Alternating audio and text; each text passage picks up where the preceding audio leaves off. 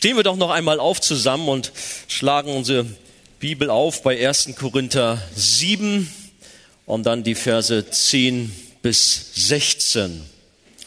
1. Korinther 7, 10 bis 16.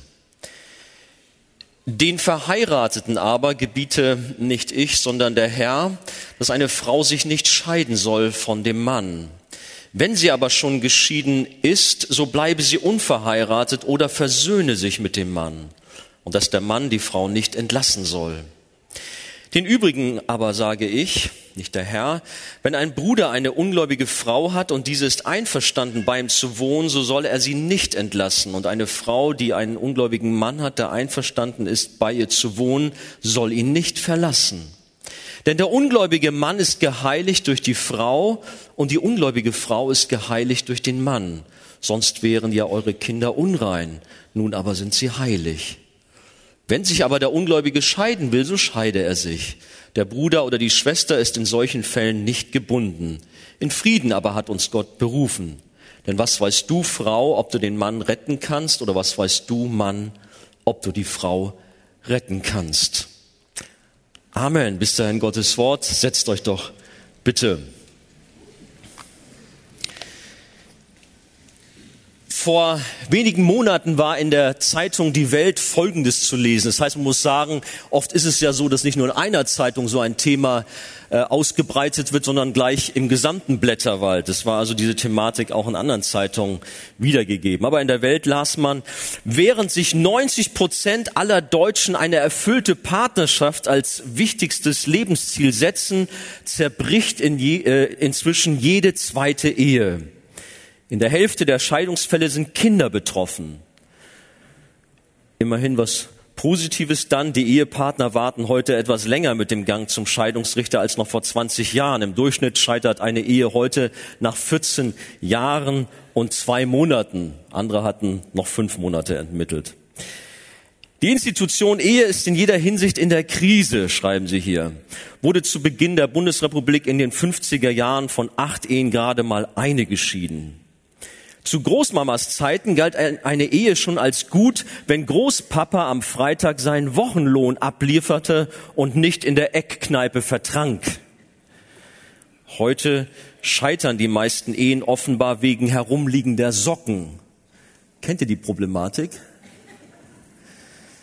Dreckigen Geschirr und der Frage, was man nach der Tagesschau gucken soll. Fast 30 Prozent aller Paare streiten über Unordnung. Mehr als 20 Prozent über das Fernsehprogramm. Über zu wenig Sex oder mangelnde Zärtlichkeit klagen dagegen nur 12 Prozent. Die Vorstellung, in der nächsten Ehe werde alles besser, ist übrigens ein Trugschluss. Zwei Drittel aller Geschiedenen fragen sich rückblickend, ob es all das Geld und den Stress wert war, sich zu trennen. So schätzen jedenfalls Paartherapeuten. Interessant, ja? Was so die Journalisten so rausfinden. Was sagt nun die Bibel, Gottes Wort zum Thema Scheidung? Wir haben ja gerade einen Auszug gelesen aus der Schrift, was diese Thematik angeht, aber es gibt natürlich auch noch andere Stellen. Ich möchte drei Punkte heute mit uns betrachten. Was sagt die Bibel dazu? Erstens, Gott hasst Ehescheidung. Das ist eine Aussage. Gott hasst Ehescheidung. Zweitens, Versöhnung ist geboten vom Herrn. Und drittens, nur in absoluten Ausnahmefällen Scheidung und Wiederheirat. Kommen wir zum ersten Punkt. Gott hasst Ehescheidung. Wir haben gelesen, den Verheirateten aber gebiete nicht ich, sondern der Herr, dass eine Frau sich nicht scheiden soll von dem Mann. Und dass der Mann die Frau nicht entlassen soll, heißt es später. Sich nicht scheiden zu lassen ist ein Gebot des Herrn. So steht es hier im Neuen Testament und im Alten Testament lesen wir, denn ich hasse die Ehescheidung, spricht der Herr, der Gott Israels, und dass man sein Gewand mit Frevel bedeckt, spricht der Herr der Herrscharen. Darum hütet euch in eurem Geist und werdet nicht untreu.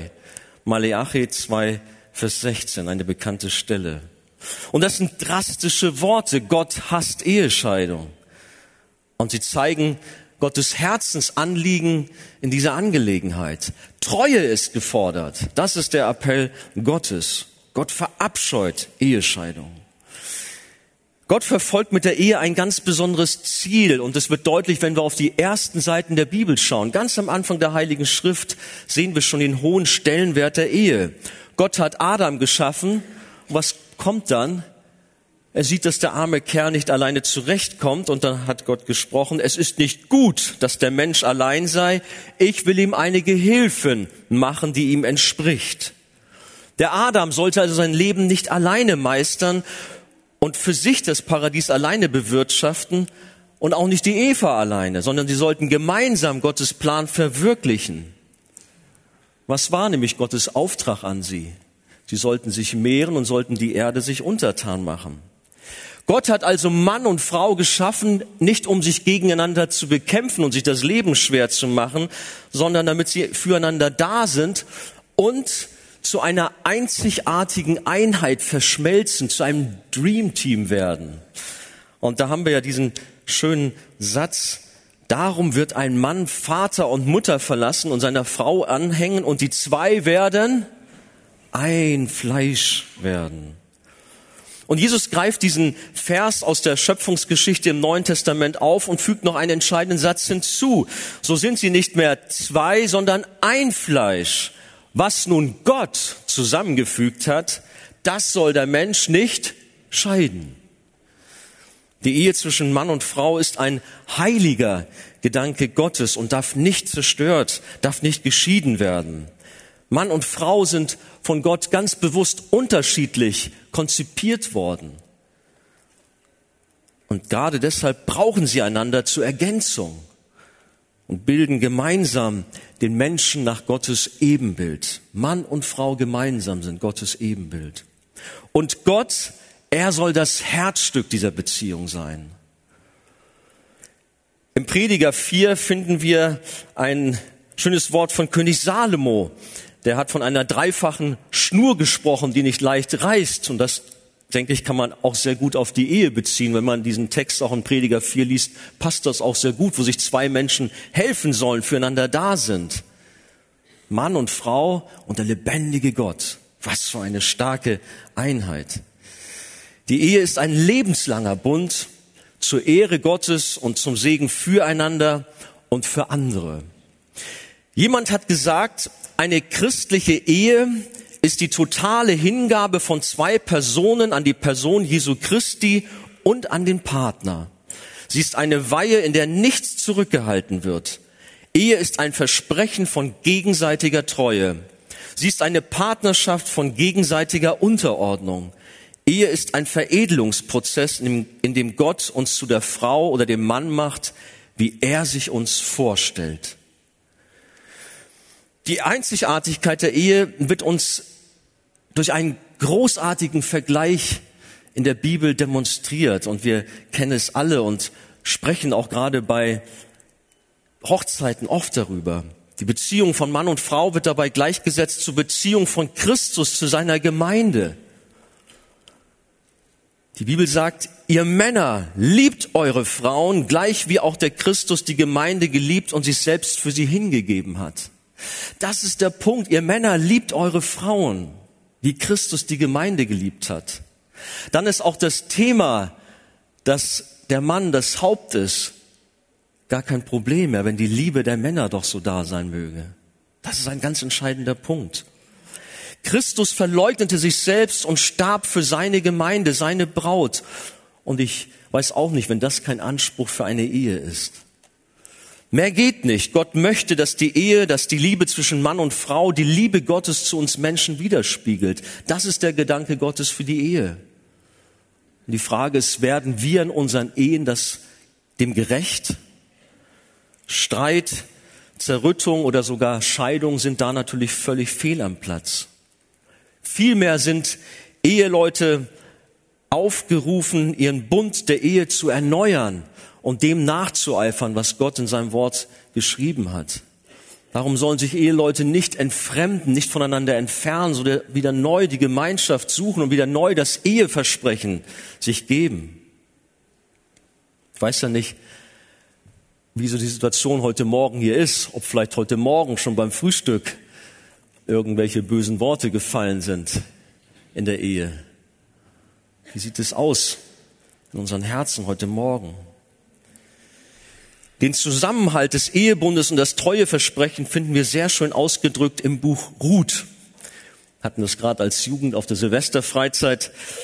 Dort äh, spricht Ruth zu Naemi, wo du hingehst, will ich auch hingehen. Und wo du bleibst, da bleibe ich auch. Dein Volk ist mein Volk und dein Gott ist mein Gott. Dann heißt es weiter, der Tod allein soll uns scheiden. Gott hasst Ehescheidung, ist uns das bewusst. Er will nicht, dass wir uns trennen als Eheleute. So kommen wir zum zweiten. Versöhnung ist geboten. Bis der Tod uns scheidet, wird zwar nach wie vor gerne in der Trauformel genutzt. Das ist in der Tat so. Die Eheleute draußen in der Welt, die suchen das schon noch, finden das ganz nett als Formulierung. Aber in der Realität heißt es doch eher, solange es gut geht, oder? Man wählt vielfach den Weg des geringsten Widerstandes und wenn sich massive Probleme einstellen, dann geht man eher auseinander, als dass man die Herausforderung gemeinsam angeht und zu bewältigen sucht.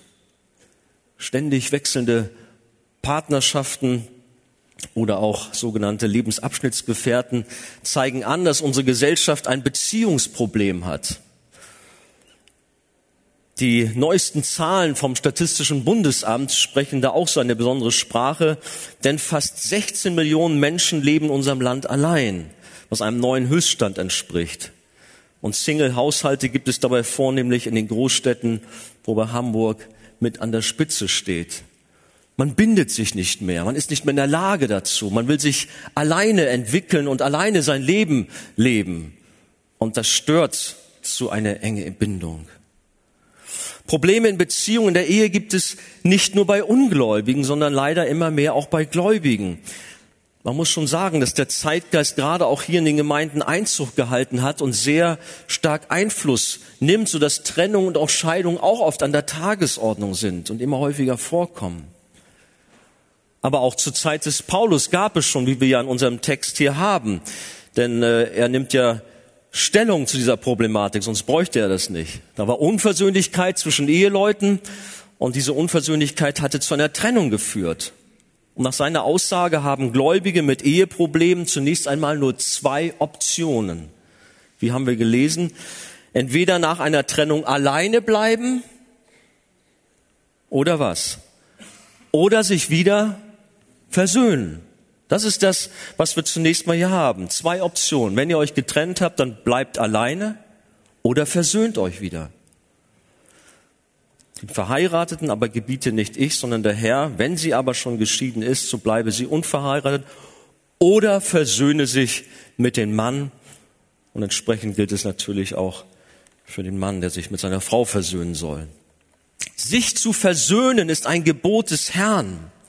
Und vielleicht klingt das jetzt für dich zunächst mal sehr, sehr hart im ersten Augenblick, weil du der Meinung bist, du hast doch alles versucht in deiner Ehe.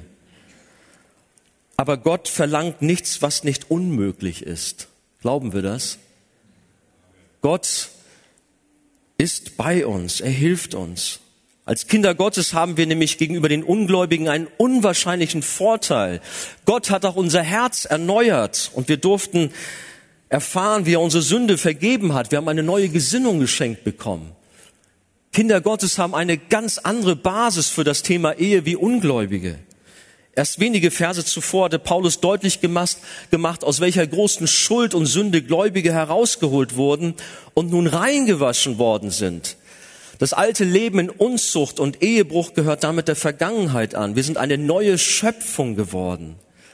Und Männer und Frauen gleichermaßen waren einmal geistlich Tote durch Übertretung und Sünden, durch das Leben in der Welt. Wir alle waren von Natur aus Kinder des Zorns, lesen wir in der Schrift. In Epheser steht das. Und sind erst durch Christus lebendig gemacht, sind aus Gnade gerettet durch den von Gott geschenkten Glauben. Und wir dürfen ihm nachfolgen, indem wir seine Werke tun, seine Gebote befolgen und Gott und den Nächsten lieben und dabei insbesondere natürlich auch den Ehepartner. Wir sind aufgerufen, entsprechend unserer neuen von Gott geschenkten Natur auch so zu leben, auch gerade in der Ehe natürlich. Die Bibel sagt, Epheser 5, Vers 8, denn ihr wart einst Finsternis, nun aber seid ihr Licht in dem Herrn. Wandelt als Kinder des Lichts.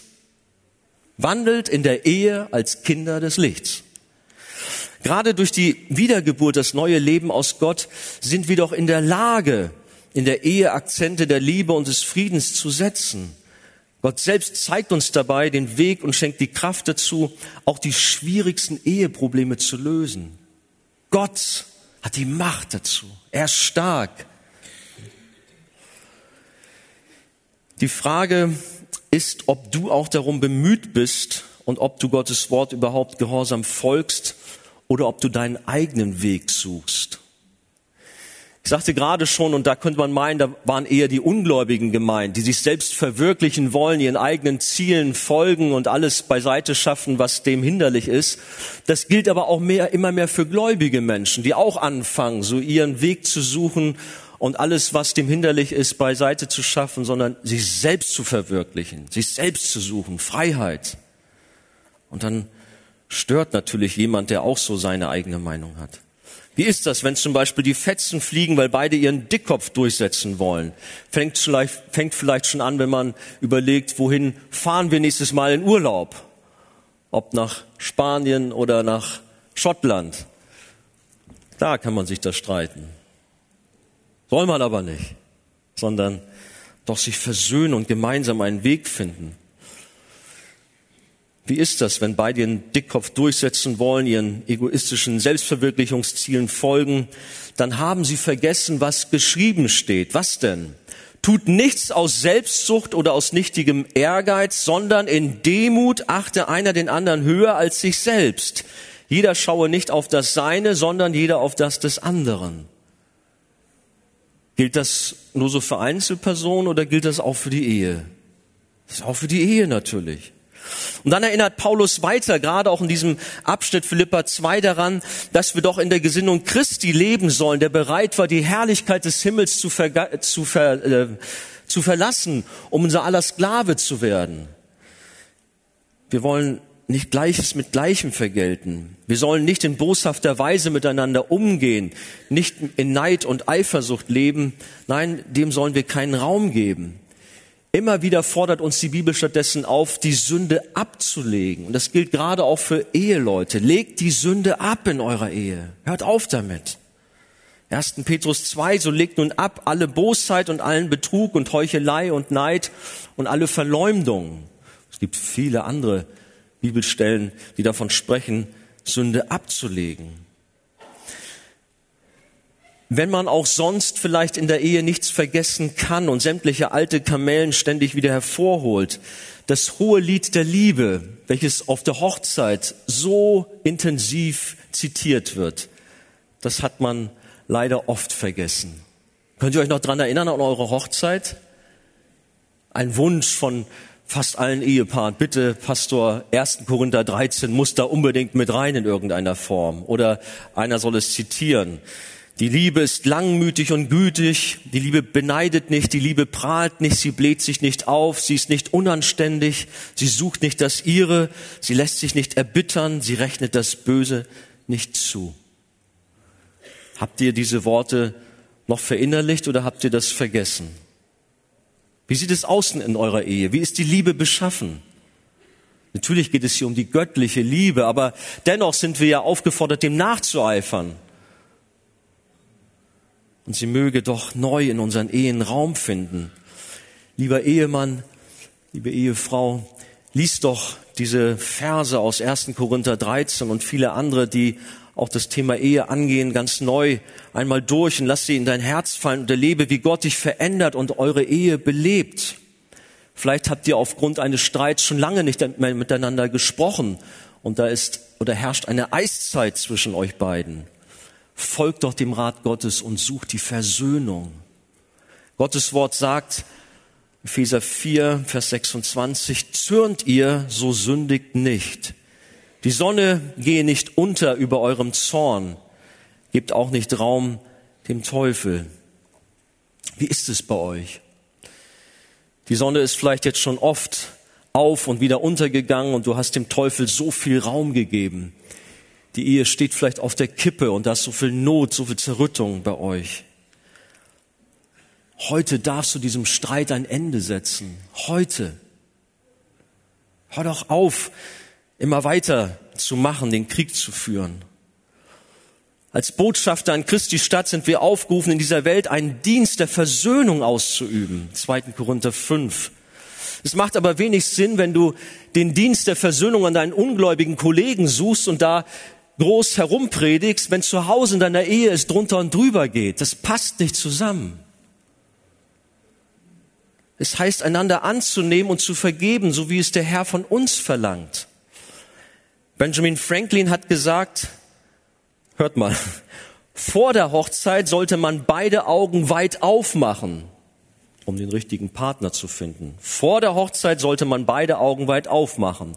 Danach aber immer eins zudrücken.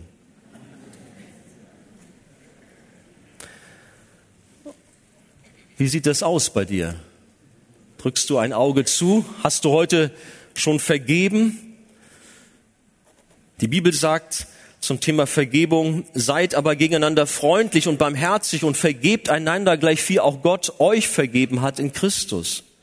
Oder so zieht nun an, als Gottes auserwählte, heilige und geliebte herzliches Erbarmen, Freundlichkeit, Demut, Sanftmut, Langmut, ertragt einander und vergebt einander. Wenn einer gegen den anderen zu klagen hat, gleich wie Christus euch vergeben hat, so auch ihr.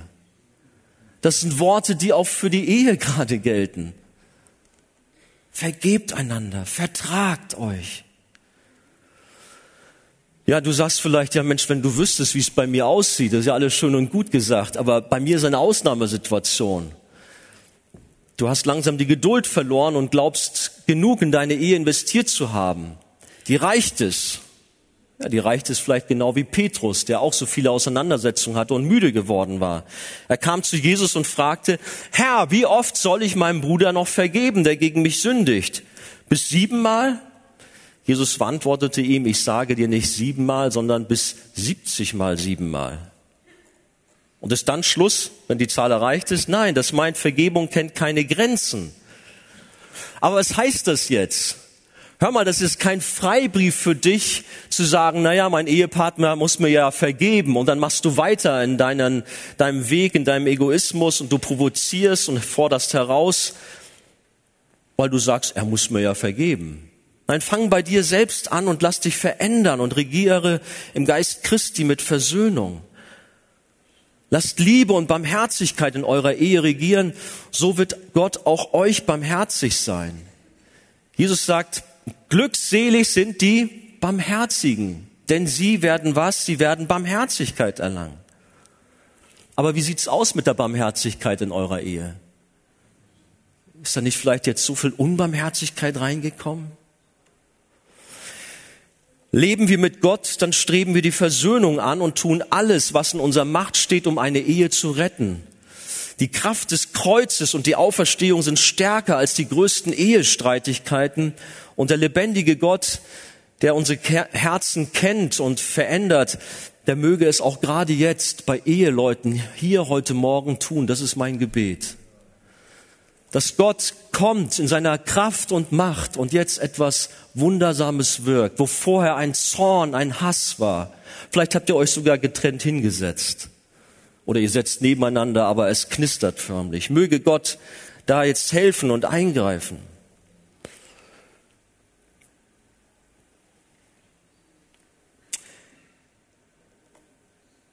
Erinnere dich an dein vor Gott geschlossenes Eheversprechen. Wie hast du es damals deinem Ehepartner versprochen?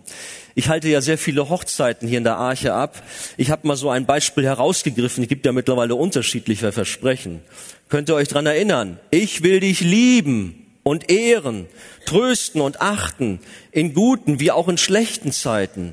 Ich will dich versorgen. Oder die Frau hat gesagt, ich will dich unterstützen. Und beide haben dann weiter gesagt, und ich, und dir zur Seite stehen und dich höher achten als mich selbst. Ich will dich dir in Gedanken, Worten und Taten treu sein, von jetzt an, bis dass der Tod uns scheidet. Ich bekräftige es vor dem lebendigen Gott und den hier gegenwärtigen Zeugen mit einem aufrichtigen Ja, mit Gottes Hilfe. Das habt ihr getan. Oder habt ihr dann irgendwie mit dem Finger so gemacht? Gilt nicht. Nein, natürlich haben wir das voll und ganz so gemeint. Aber dann haltet auch dieses Versprechen und achtet den heiligen Bund der Ehe.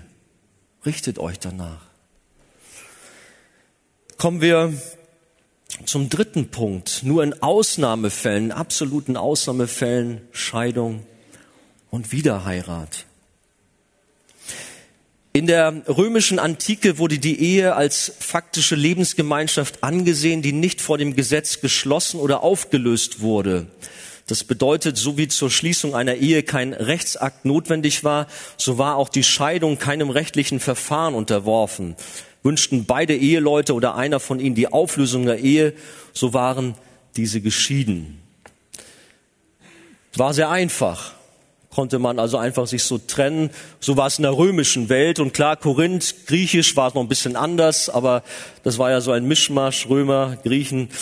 Es war jedenfalls in der Welt teilweise schon auch gang und gäbe, dass man sich auch dann schnell wieder getrennt hat. Und diese Einflüsse, die nahmen auch Einfluss auf die Gemeinde in Korinth. Die Hemmschwelle zur Scheidung ist niedriger geworden und vor allen Dingen glaubte man offensichtlich, wenn wir jetzt zu unserem Text zurückkommen, dass wenn man zum Glauben kam, man sich dann von seinem noch ungläubigen Partner trennen musste, weil dies sonst negativen, unreinen Einfluss auf die Ehe und Familie haben könnte. So ein Denken hat sich eingeschlichen. Es kommt, jetzt habe ich Jesus erfahren, preis dem Herrn, ich bin neu, aber dass mein ungläubiger Partner, der folgt noch nicht Jesus nach, und der verunreinigt jetzt unsere Ehe, der zerstört das ja so. Ich muss mich schnell trennen, damit ich da auch ja dem aus dem Weg gehe. Nein, der Apostel Paulus stellt sich dem entgegen. Er war gefordert und er erwiderte, dem Übrigen aber sage ich, nicht der Herr. Das heißt vielleicht an dieser Stelle, uns ist vielleicht schon aufgefallen, dass dies öfters kommt. Paulus sagt, jetzt sage ich, aber nicht der Herr. Oder jetzt spricht der Herr, dass er das so erwähnt. Wenn Paulus es so formuliert, dann heißt das nicht, dass dieses Bibelwort nicht vom Geist Gottes inspiriert sei, sondern einfach nur, dass Jesus hierzu nicht Stellung genommen hat. Manchmal hört man, da wird dann so Worte von Jesus und von Paulus so auseinanderdividiert. Das hat ja nur Paulus gesagt. Moment, das alles ist Gottes heiliges Wort. Es ist die Wahrheit. Und lesen wir das nochmal, was wir eingangs schon gelesen waren, haben. Wenn ein Bruder eine ungläubige Frau hat und dieses einverstanden bei ihm zu wohnen, so soll er sie nicht entlassen. Und eine Frau, die einen ungläubigen Mann hat, der einverstanden ist, bei ihr zu wohnen, soll ihn nicht verlassen. Denn der ungläubige Mann ist geheiligt durch die Frau und die ungläubige Frau ist geheiligt durch den Mann. Sonst wären ja eure Kinder unrein. Nun aber sind sie heilig. Wenn sich aber der Ungläubige scheiden will, so scheide er sich. Der Bruder oder die Schwester ist in solchen Fällen nicht gebunden. In Frieden aber hat uns Gott berufen. Denn was weißt du, Frau, ob du den Mann retten kannst, oder was weißt du, Mann, ob du die Frau retten kannst? Der Herr macht hier unmissverständlich klar, dass die Ehe zwischen einem Gläubigen und Ungläubigen vom gläubigen Teil unbedingt aufrechterhalten werden soll, wenn der Ungläubige es wünscht auch wenn sicherlich aufgrund der nun unterschiedlichen Ansichten, aufgrund des Glaubens Meinungsverschiedenheiten vorprogrammiert sind. Klar, der Gläubige und der Ungläubige haben andere Auffassungen, andere Wertvorstellungen und da mag es natürlich Reibereien geben. Aber die Bibel ruft hier auf, wenn der Ungläubige es will, bleibt dabei als Gläubiger. Wir lesen jedoch, dass durch den gläubigen Teil in einer Ehe der ungläubige Partner und die Kinder geheiligt sind und damit einen besonderen Segen erfahren. Also dass diese, diese Gedanken, der ungläubige Teil macht jetzt die Ehe kaputt durch Unreinigkeit oder so, ist fehl am Platz, sondern Gottes Kraft ist stärker und der gläubige Teil heiligt oder bewirkt eine Heiligung, ein Segen für den restlichen Teil der Familie. Damit sind diese Familienangehörigen aber nicht gerettet. Das ist ein Unterschied. Da ist wohl ein Segen da. Sie sind geheiligt, aber sie sind noch lange nicht damit gerettet, damit das keiner falsch versteht. Gerettet werden wir allein durch die Gnade, durch den Glauben an Jesus. Wenn nun jedoch, wie wir gelesen haben, der ungläubige Ehepartner es nicht mit dem gläubigen Partner aushält, der fromme Spinner und so, das reicht mir jetzt. Ja, und wenn er die Scheidung will, dann soll der gläubige Teil um des Friedens willen nicht mit Gewalt an der Ehe festhalten, weil man zum Beispiel meint, den Ungläubigen zum Glauben führen zu können, beziehungsweise vielleicht auch zu müssen. Nein, dann soll man den Ungläubigen vielmehr ziehen lassen und ist so nicht an das Eheversprechen gebunden. Der Gläubige steht also unter keinem Zwang, die Ehe aufrecht erhalten zu müssen. Denn was weißt du, Frau, ob du den Mann retten kannst oder was weißt du, Mann, ob du die Frau retten kannst? Das müssen wir Gott überlassen. Aber wir können nicht mit Gewalt da irgendwie etwas versuchen. Aber nicht, dass jetzt jemand bei dieser Passage meint, eine Beziehung mit einem Ungläubigen einzugehen, der ja dann durch die Verbindung geheiligt ist. Ich schieb das hier mal ein. Wir haben es ja auch schon drüber gesprochen verschiedentlich. Die Partnerwahl ist Gott nicht egal. Er will nicht, dass Gläubige einen Ungläubigen heiraten. Im Alten Testament wird es schon verschiedentlich angesprochen oder gerade Esra Kapitel 9, Nehemiah Kapitel 13, wo davon gesprochen wird, dass eben nur Leute aus Israel heiraten sollen und sich eben nicht mit den heidnischen Völkern dort mischen sollen. Und Paulus kommt im zweiten Brief an die Gemeinde in Korinth auch mit deutlichen Worten darauf zu sprechen zieht nicht an einem fremden Joch mit Ungläubigen, sagt er. Denn was haben Gerechtigkeit und Gesetzlosigkeit miteinander zu schaffen? Und was hat das Licht für Gemeinschaft mit der Finsternis? Wie stimmt Christus mit Belial überein? Oder was hat der Gläubige gemeinsam mit dem Ungläubigen? Das müssen wir auch unbedingt immer wieder auch wissen, dass Gott nicht die Ehe mit einem Ungläubigen will, wenn wir dann auf Partnersuche sind. Oder wie wir auch später, werden wir gleich noch zitieren, 1. Korinther 7, eine Heirat soll nur im Herrn erfolgen. Wie bereits ausgeführt, steht über allen Bemühen, um jeden Preis die Versöhnung herbeizuführen. Aber was ist, wenn nun trotzdem plötzlich alles schief geht, alles ist versucht worden und die Ehe scheitert dennoch? Und wie sieht es mit einer Wiederheirat aus? Grundsätzlich ist jemand nur dann wieder frei zu heiraten, wenn der Ehepartner gestorben ist. Römer 7, die verheiratete Frau ist durchs Gesetz an ihrem Mann gebunden, solange er lebt. Wenn aber der Mann stirbt, so ist sie von dem Gesetz des Mannes befreit. Oder 1. Korinther 7, Vers 39, da kommen wir ja auch noch zu. Eine Frau ist durch das Gesetz gebunden, solange ihr Mann lebt. Wenn aber ihr Mann entschlafen ist, so ist sie frei, sich zu verheiraten, mit wem sie will. Doch nur im Herrn. Da kommt das jetzt mit wem sie will, aber nur im Herrn, also nur mit einem Gläubigen. Dieses Thema Wiederheirat, auch Scheidung, ist ein brisantes Thema. Ich glaube, dessen sind wir uns klar und es wurde schon so oft in der gesamten Kirchengeschichte darüber diskutiert und natürlich auch heutzutage in den Kirchen und Gemeinden. Es ist auf jeden Fall eine sehr vielschichtige Thematik, die man in einer einzigen Predigt gar nicht so umfassend abhandeln kann. Jede Situation und jeder Fall ist anders gelagert und bedarf einer sehr sensiblen Herangehensweise und eine ganz genaue Beurteilung. Und deshalb ist es unbedingt nötig, in solchen Fällen das Gespräch mit der geistlichen Leiterschaft zu suchen und bei den verschiedenen Fragen pastorale und seelsorgerliche Begleitung zu suchen. Denn leider wird nicht selten auch bei dieser Thematik nach einem Freibrief, nach einem Alibi gesucht, um erneut heiraten zu können, obwohl man sich in seiner vorherigen Ehe selber schwer versündigt hat und durch die Scheidung von der Schrift her keine Heirat mehr erlaubt ist.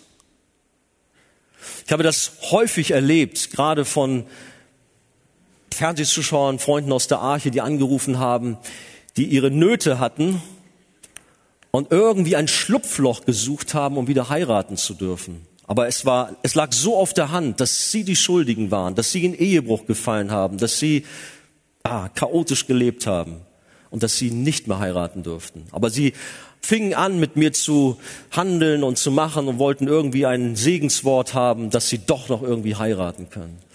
Nein, da ist es wichtig, auf die Schrift zu hören, was dort geschrieben steht und nicht irgendwie sich etwas dort hineinzureden.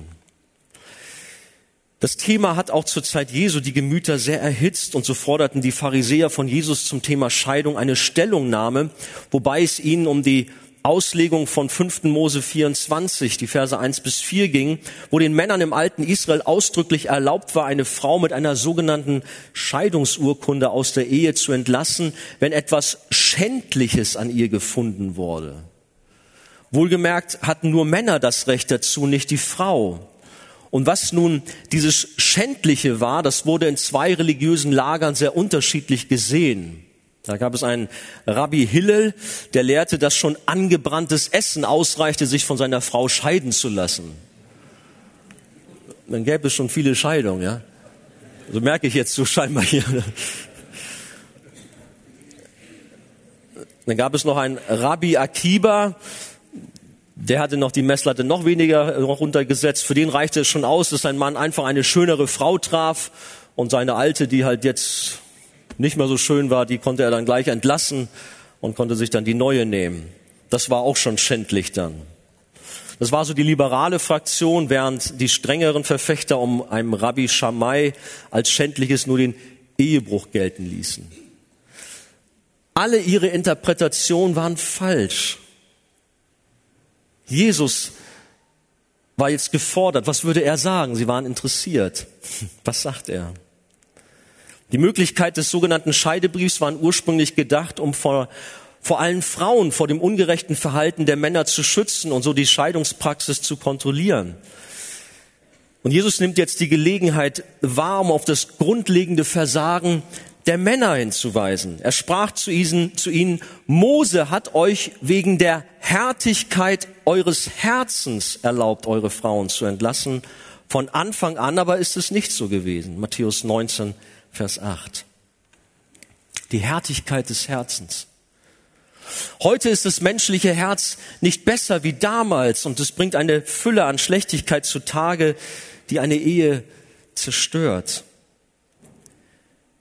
Was hat Jesus gesagt? Denn aus dem Herzen kommen böse Gedanken, Mord, Ehebruch, Unzucht, Diebstahl, falsche Zeugnisse, Lästerung. Das Herz ist eine eine Mördergrube. Das Herz ist ein, ein Brunnen von Schlechtigkeit, merken wir hier. Das zerstört Ehe. Wenn man im Internet so zugange ist und googelt Scheidung oder was gab es für Scheidungsfälle, da habe ich auch so eine Seite, Seite gefunden von kuriosen Scheidungsfällen. Hab da auch mal reingeguckt. Da ist mir eine Sache aufgefallen. Da war ein Rentner aus Oklahoma, USA, der war so geizig, dass er seiner Frau ein neues Gebiss verweigerte. Begründung, sie könne ja seines mitbenutzen.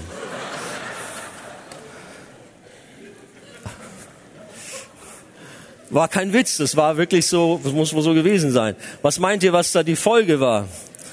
Scheidung nach 50 Ehejahren. Ich meine, das ist natürlich nicht so schön, ja. ist schon Hammer, klar, ein Riesenhammer. Aber oft sind es, wie eingangs erwähnt, Kleinigkeiten, wie die herumliegenden Socken, wo man sich dran erzürnt, wo man sich hochzieht. Oder die berühmte ausgedrückte Zahnpastatube. Wer hat solche Probleme in der Ehe mit ausgedrückter Zahnpastatube? Na, lass die Hände unten. Ihr wisst es selbst. Und andere Kleinigkeiten, was weiß ich. Was sind das alles für Kleinigkeiten, für Kinderkram. Das ist wirklich Kinderkram. Das sind alles Tretminen des Widersachers. Und wie schnell sind in Gedanken schon Scheidungsgedanken. Ah, ich lass mich scheiden, ich will nicht mehr. Und dann vielleicht in einem Streit wird es ausgesprochen. Ich lass mich scheiden. Das darf nicht sein. Das heißt natürlich nicht, lieber Mann, dass du faul und unordentlich sein sollst oder mit deinem Perfektionismus deine Frau in den Wahnsinn treibst. Oder umgekehrt, wenn die Frau diejenige ist, die sich so verhält. Ich denke und habe es in der Seelsorge auch schon zu oft erlebt, dass viele Ehepaare das kleine Einmal-Eins erst wieder erlernen müssen. So traurig es ist, aber ich glaube, viele müssen nochmal wieder zurück und denken, Mensch, was ist eigentlich die Basis unserer Ehe? Worauf kommt es an? Bitte, Herr, hilf uns, dass wir neu unsere Liebe füreinander entdecken, dass wir dich, Herr, neu in unserer Ehe entdecken und dass wir uns gegenseitig anreizen zu guten Werken der Liebe. Hast du heute deinem Partner schon deine Wertschätzung und Liebe gezeigt? Vielleicht beim Frühstück? Du musst es ja nicht so machen wie der brummige Ehemann, der von seiner Frau gefragt wurde, ob er sie denn noch liebt. Seine Antwort war, wenn sich was ändert, dann sag ich das schon.